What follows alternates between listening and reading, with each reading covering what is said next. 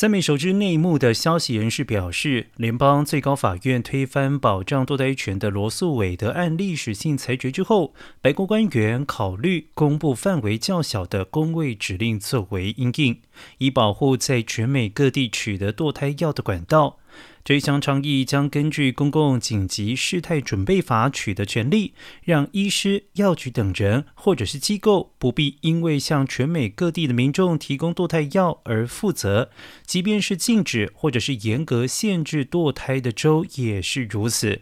但这类举措仍然遭到高层幕僚深度怀疑，他们不认为这能够挺过无可避免的法律挑战。担忧保守派法官将趁机进一步限缩总统拜登的行政权。